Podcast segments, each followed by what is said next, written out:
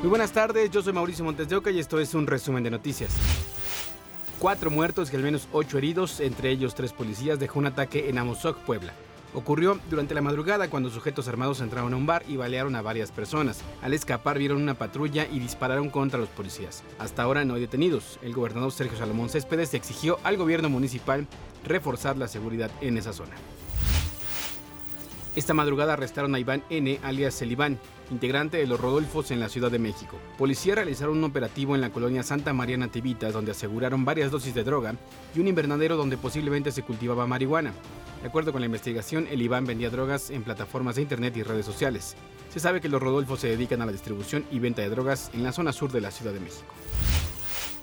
Un enfrentamiento entre autoridades y miembros del cártel del noreste dejó cuatro muertos en Lampazos, Nuevo León.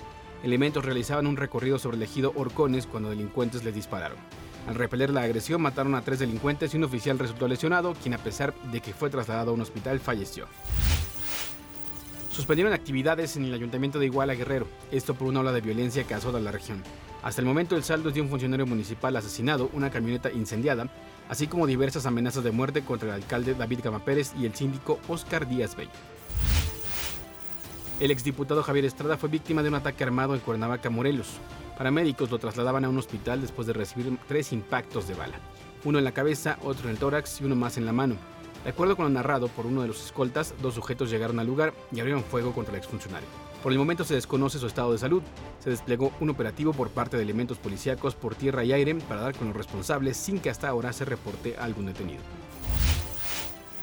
Un derrame de un químico puso en jaque a la población en Manzanillo, Colima fue necesario abrir albergues para la atención médica. Así amaneció Manzanillo este miércoles. Una densa nube azul en el cielo, provocada según expertos por el derrame de concentrado de poliéster al desprenderse dos isotanques de una grúa cuando realizaban maniobras el pasado lunes en el puerto interior. Es un olor muy fuerte, sí, químicos, no puede uno describirlo.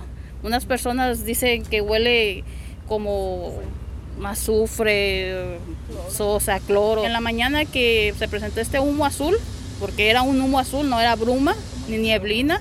La nube que se estuvo percibiendo, este, sí hay una alta probabilidad de que sea parte del evento que se suscitó en el recinto portuario, el cual pues ya están haciendo labores de, de recolección. ¿Cuáles son los primeros síntomas? Pues primeramente lo que es la irritación en los ojos, irritación cutánea, en la garganta, cefalea, en algunos casos vómito y mareo. Casi 48 horas después del percance de la resina plástica derivada de petróleo, los habitantes comenzaron a sentir los efectos.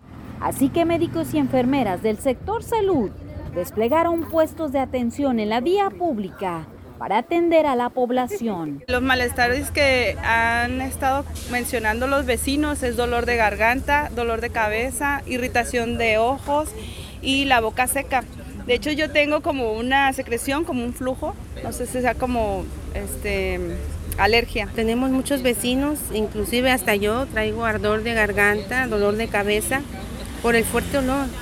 Es un olor insoportable que lo tenemos desde el día de antier, del día del accidente. Estamos en el área, ustedes pueden ver los contenedores que fueron afectados, ya fueron vaciados, el químico fue traspasado a una pipa ya fue controlada. No escuchar las falsas informaciones y la psicosis que se ha provocado por algunos comunicados que no tienen nada que ver con la realidad. Por lo pronto, Protección Civil ya tiene ubicados tres refugios temporales en caso de desalojar alguna zona. Hasta ahora, la Administración Portuaria Integral opera al 100% en todas sus terminales marítimas. Marcia Castellanos, Fuerza Informativa Azteca. Mañana de bloqueos en la Ciudad de México. Desde las 7 de la mañana, personal médico de varias instituciones exigía mejoras condiciones laborales por lo que cerraron las arterias principales como Avenida Fray Servando, Calzada Legaria, Circuito Interior, Periférico Sur y la autopista México-Cuernavaca. En este último, policías replegaron a los manifestantes y se restableció la circulación a la altura de Topilejo. Alrededor del mediodía, las vialidades fueron liberadas, de acuerdo con el reporte de la Secretaría de Seguridad Ciudadana. El secretario de Obras y Servicios de la Ciudad de México, Jesús Esteban Medina, informó que reabrirán el 9 de julio cinco estaciones más de la línea 12 del metro. Estaría operando desde Mixcuac hasta Periférico Oriente. Se hizo el recorrido de prueba con dos convoyes cargados con 3.000 bidones que representan la capacidad máxima de usuarios, aproximadamente 1.500 pasajeros cada unidad. Continuando con este ritmo de trabajo, podemos abrir a la operación una vez concluidas las pruebas el 9 de julio de 2023 hasta Periférico Oriente, es decir, cinco estaciones más. Esta semana la Procuraduría Ambiental y de Ordenamiento Territorial de la Ciudad de México clausuró cinco restaurantes en la zona de Polanco por exceso de ruido. El exceso de ruido es una constante en algunas zonas de la Ciudad de México, particularmente donde hay bares, antros y restaurantes. En lo que va del año, se contabilizan 528 denuncias. Todo fue por tema de música y lo que más molestaba a los vecinos eran los bajos. Ok. Entonces los bajos los eliminamos. Desde 2019, la Procuraduría Ambiental y de Ordenamiento Territorial de la Ciudad de México ha realizado 71 suspensiones por exceso de ruido.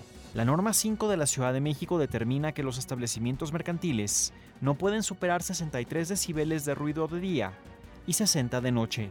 En caso de que lo hagan, la PAOT los exhorta a que tomen medidas para mitigarlo y si no cumplen, entonces opta por la suspensión de actividades. Hay paredes acústicas, pantallas acústicas para las terrazas, dobles vidrios, ¿no? O sea, hay diferentes formas de, de, insonorizar dependiendo de las condiciones específicas de cada uno de los establecimientos y hay para todo tipo de presupuestos. Los negocios deben aplicar las medidas necesarias para mitigar el ruido.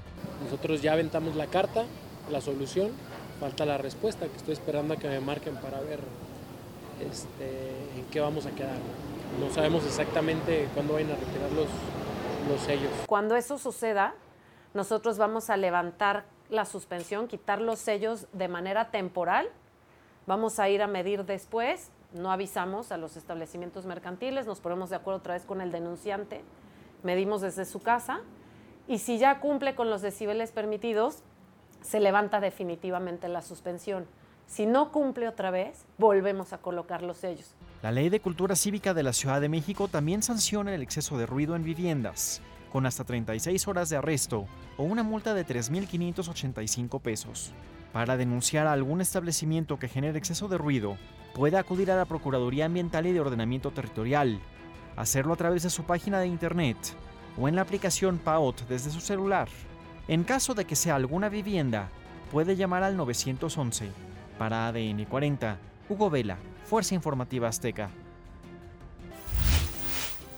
Este jueves finalizó la tercera ola de calor. De acuerdo con la Comisión Nacional del Agua, el sistema de alta presión situado en niveles medios de la atmósfera tenderá a debilitarse y se desplazará hacia el sur de Estados Unidos. Y el Sistema Meteorológico Nacional pronostica temperaturas máximas superiores a 45 grados en Nuevo León, Sonora y Tamaulipas, de 40 a 45 grados en Baja California Sur, Chiapas, Chihuahua, Coahuila, Colima, Durango, Guerrero, Hidalgo, Jalisco, Michoacán, Morelos, Nayarit, Oaxaca, Puebla, San Luis Potosí, Sinaloa, Tabasco y Veracruz, de 35 a 40 grados en Baja California, Campeche, el suroeste del Estado de México, Guanajuato, Querétaro, Quintana Roo, Yucatán, Zacatecas, y de 30 a 35 grados en Aguascalientes. En Nuevo León, alcaldes de los municipios de Guadalupe, Apodaca y San Nicolás pidieron al gobernador Samuel García que decrete declaratoria de estado de emergencia por la crisis en el suministro de luz. Dice la población que está angustiada y desesperada, lo que provoca que realicen bloqueos y manifestaciones. Los alcaldes pidieron a la población reducir el consumo de energía debido a los cortes en la zona metropolitana. Hasta aquí las noticias al momento en este podcast informativo de ADN 40. Yo soy Mauricio Montes de Oca y nos escuchamos en ADN 40 Radio.